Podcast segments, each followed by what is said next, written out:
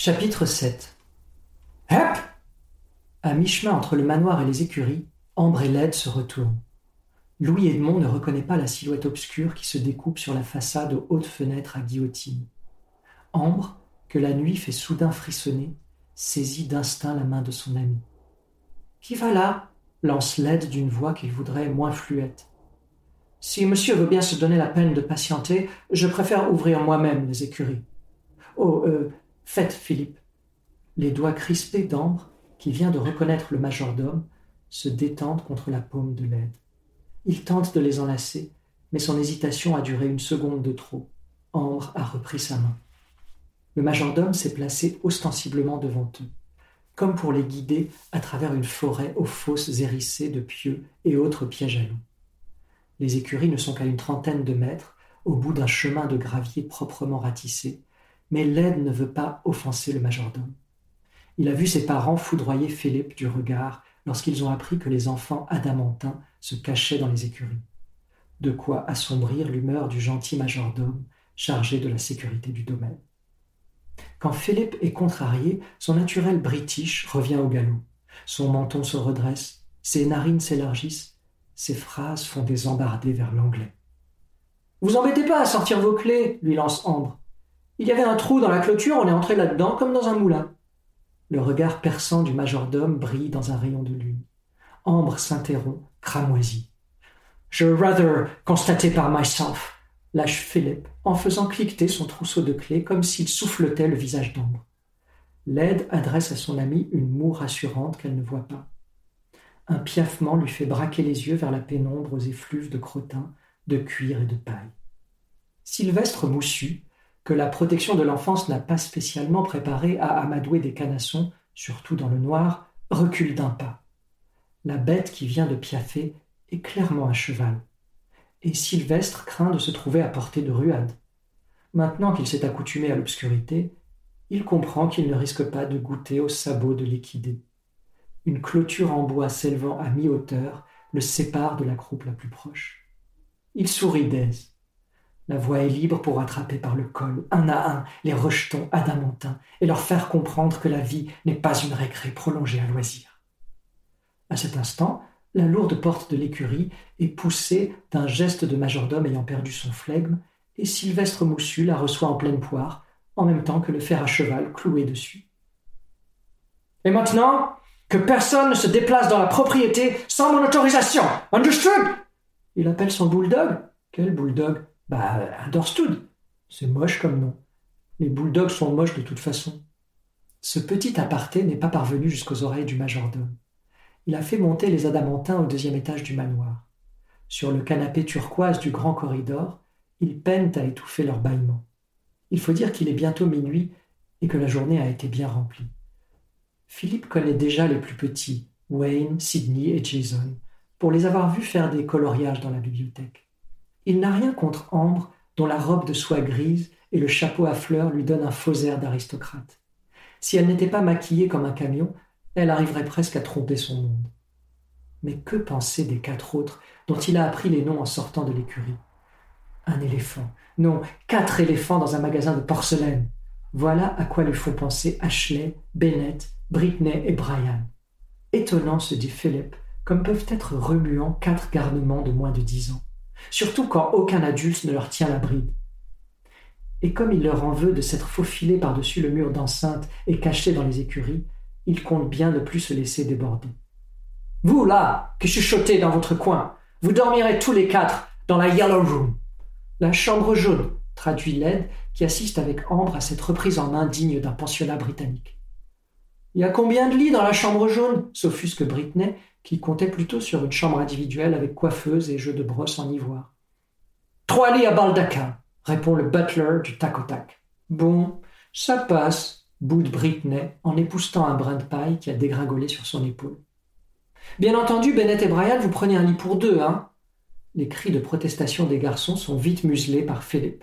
Il se tourne vers Wayne, Sidney et Jason. Quant aux smaller children, quant aux trois bouts de chou, traduit Led, qui comprend l'irritation du majordome mais voit les adamantins un peu comme ses frères.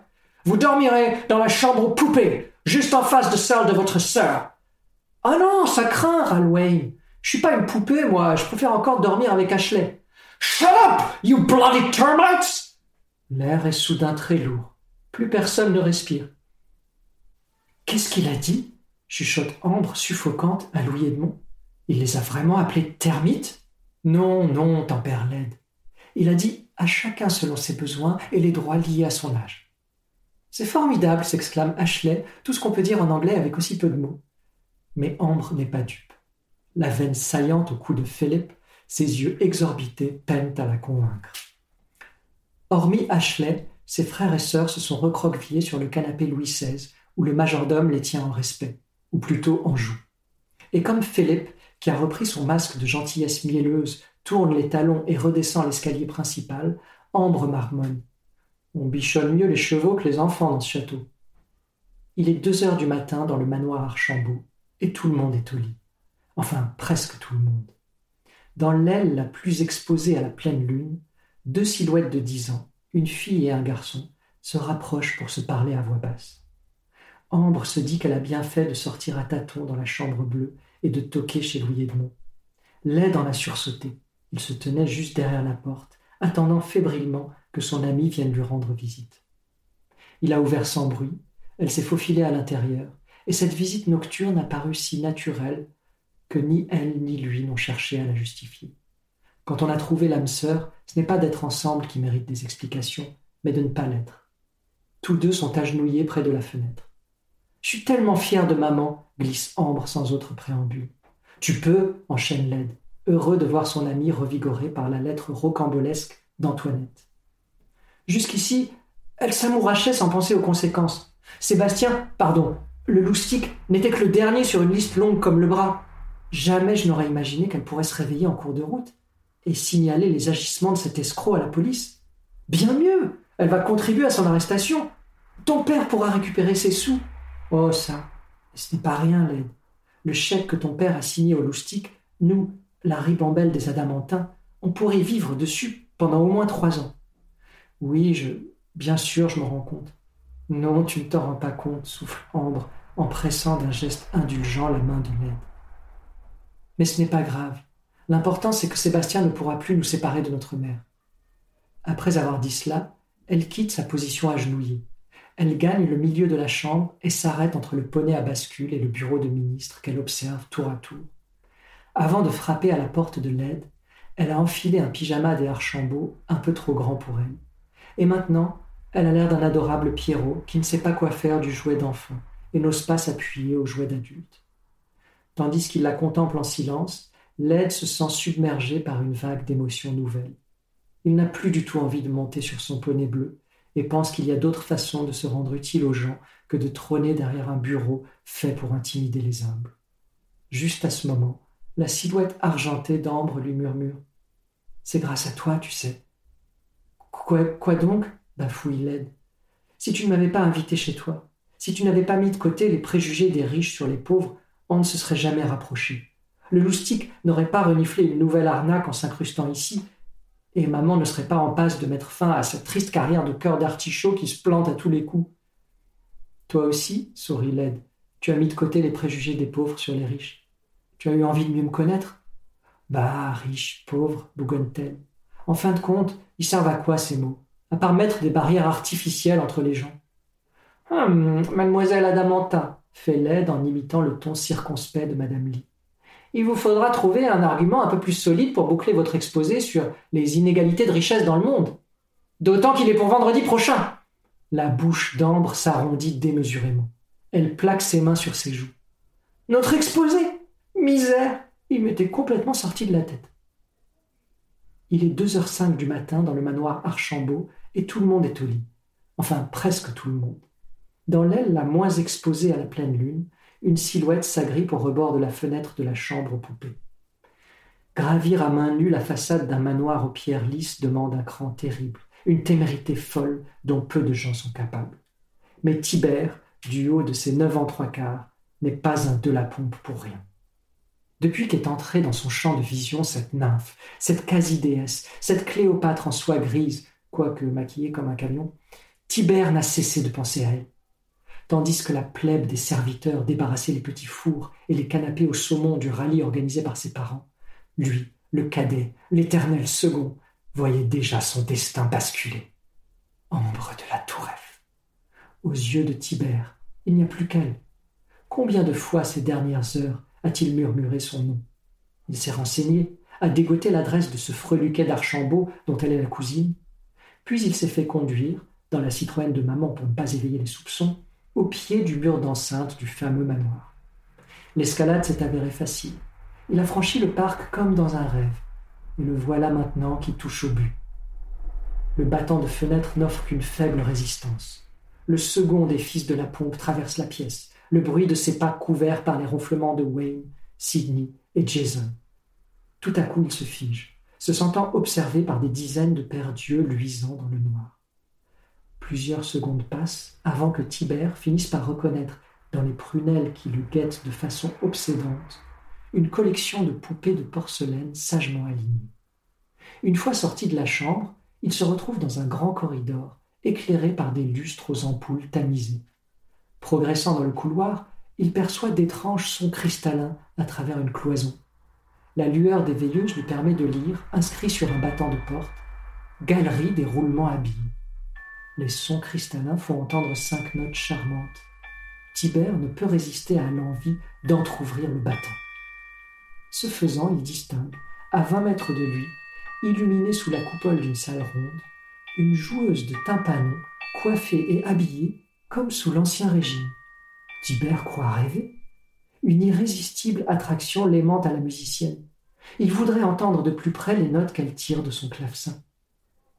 Mais Tibère grimace lorsqu'il entend quatre voix d'enfants jaillir, comme d'une coulisse, depuis l'intérieur de la salle ronde ce sont celles d'Ashley, Bennett, Britney et Brian, qui ont quitté leur lit à baldaquin pour explorer la collection de roulements à billes et mécanismes en tout genre.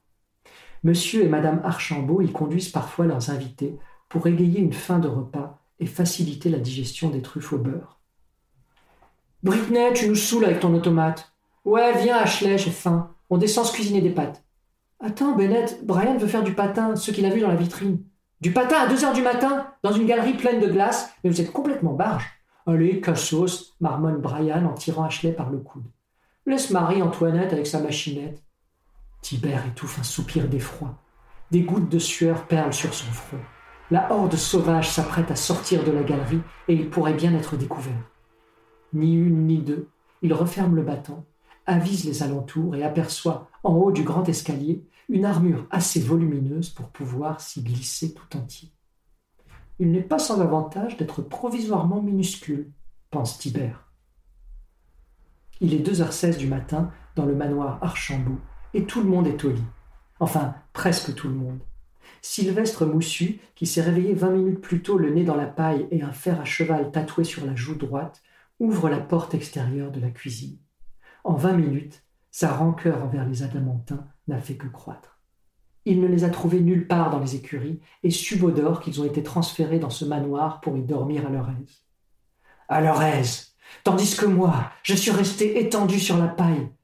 Il réfrène le rire sardonique qui lui échappe et qui signifie en substance Rira bien qui rira le dernier, bande d'adamantins Après avoir erré quelques instants dans les pièces du bas, Sylvestre conclut assez vite que les chambres doivent être à l'étage.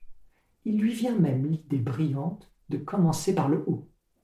Lorsque, à 2h22 précise, il atteint le deuxième étage, un cliquetis le fait sursauter.